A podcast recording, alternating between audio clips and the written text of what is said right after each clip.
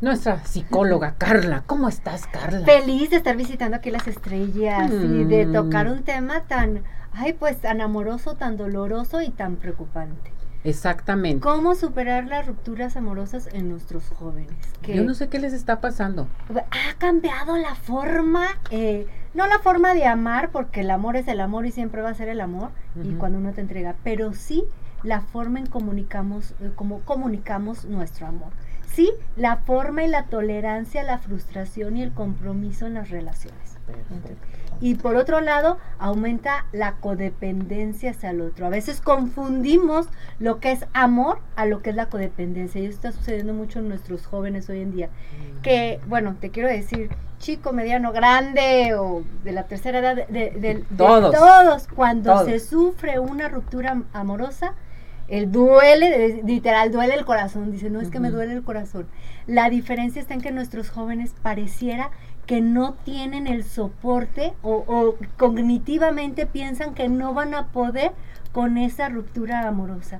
Que todo el círculo y toda su vida ya se acaba en ese momento cuando se rompe una relación o, o una cuando ya les dicen que ya no quieren. Entonces hay que verificar eh, en cualquier etapa, cualquier eh, situación de ruptura es lo primero aceptar qué es lo que yo siento por esta persona, o, o sea, qué expectativas tenía ante la relación, porque luego a veces es, sí me duele tu ausencia, pero más me duele las expectativas que yo había puesto en esta relación. Y a veces nos cuesta trabajo soltar y, continuar con el camino. Entonces, como en este y muchos otros temas, primero es voltear a vernos a nosotros, voltear a vernos, a sentir a nosotros. ¿Qué es lo que yo siento? ¿Qué es lo que yo pienso? ¿Qué es lo que yo esperaba de esta relación que no se cumplió? Y entonces se- separar.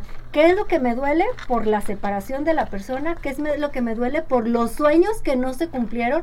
Y otra tortura que está por lo que hubiera podido Hubiera ser. podido O la culpabilización de que si yo hubiera hecho esto, a lo mejor estaba así. El amor es el amor. Y, y- y lo importante es que si es amor verdadero, de, tanto de mí para contigo y de ti para, para hacia mí, es recíproco en el sentido de que yo voy a ser feliz cuando tú estés feliz, aunque no estés conmigo. Porque a final de cuentas el amor incondicional es deseo genuino por el bienestar del otro. Y también es verificar qué tanto amor me tengo, qué tanto amor manifiesto al otro y volver a mí, qué tanto amor me manifiesto a mí. Porque si yo pienso que no valgo nada sin tu amor, entonces no tengo el valor hacia mí o el amor hacia mi persona que pienso que no valgo si no estás o que pienso que no valgo si no tengo pareja. En todas las edades, pero en esas edades hay mucha presión social si tienes o si no tienes. Y luego al inicio de las relaciones hay que tener claros, por favor, jóvenes, haz tu listita a ver qué es lo que yo, cómo yo me quiero sentir cuando tengo pareja.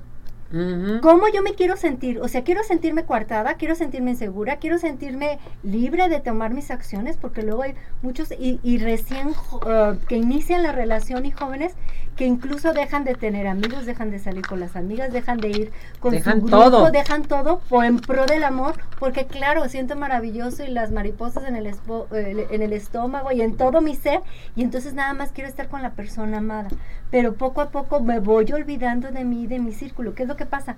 Nosotros, haz de cuenta que la vida está dividida como, en- eh, como es un pastel. Entonces, una rebanada de mi vida es el amor de pareja, pero es una sola rebanada de mi pastel No toda. de vida. No todo el no pastel. todo el pastel. ¿Y qué es lo que pasa? Que entran en una relación, tengo mi rebanada y luego poco a poco ya se convirtió en todo el En pastel. todo el pastel. el amor. Entonces, si se acaba el amor, pues se acaba toda mi vida, se acaba toda la rebanada de mi pastel. Entonces, ¿qué es lo importante? Verificar antes de la ruptura, incluso antes de tener ese amor que tú quieres, verifica.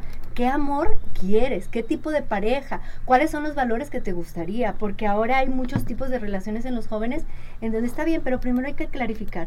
¿Quiero una relación abierta? Sí o no, Sí o porque no. eso está muy de moda ahorita en los Sí. jóvenes. Eh, y, y está bien si las dos partes están clarificado, abierto, comunicado y que sea yo capaz de soportar el precio que se paga de una relación abierta. Perfecto. Porque luego le entramos y luego decimos, ay no, y entonces ya, ay no, pues Me da miedo. ya no Tengo quiero, miedo. ya no quiero, entramos en una relación abierta, cambiaron, ahora me estás diciendo que es cerrada, yo ya no quiero y entonces termino la relación y luego sufro. Entonces hay que voltear a vernos a nosotros y verificar qué tipo de mi pareja es la persona ideal, qué tipo de relación de relación pareja quiero, cuáles son los valores que sí acepto, tolero y cuáles los que no voy a poder.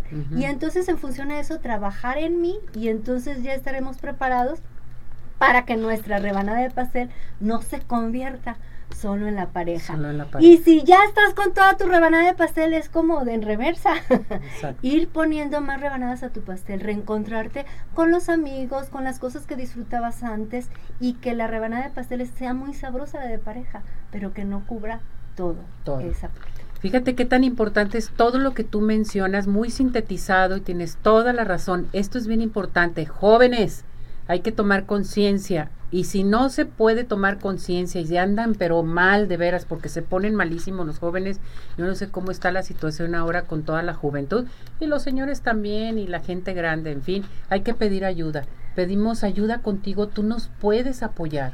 Claro que sí, podemos apoyar desde el, el autoconocimiento e ir buscando qué hay más dentro de mí. Yo lo- siempre le Perfecto. digo, el ir a terapia es, vamos empezando por las capas de la cebolla de afuera Sí. y vamos internalizando para Para ir llegar. sanando desde adentro. Y entonces ahora sí, poderle primero conmigo y luego ya hago la negociación con el otro, en este caso de relación de pareja. Exactamente, muy bonito. ¿Qué teléfono tienes? 33 11 12 19 74 y un placer y feliz de estar Mm. visitando aquí a las estrellas. Gracias, igualmente. Carla, de veras mis respetos. Si tienen algún problema, acudan con Carla porque ella sí nos apoya y nos saca de, del atolladero totalmente, del agujero.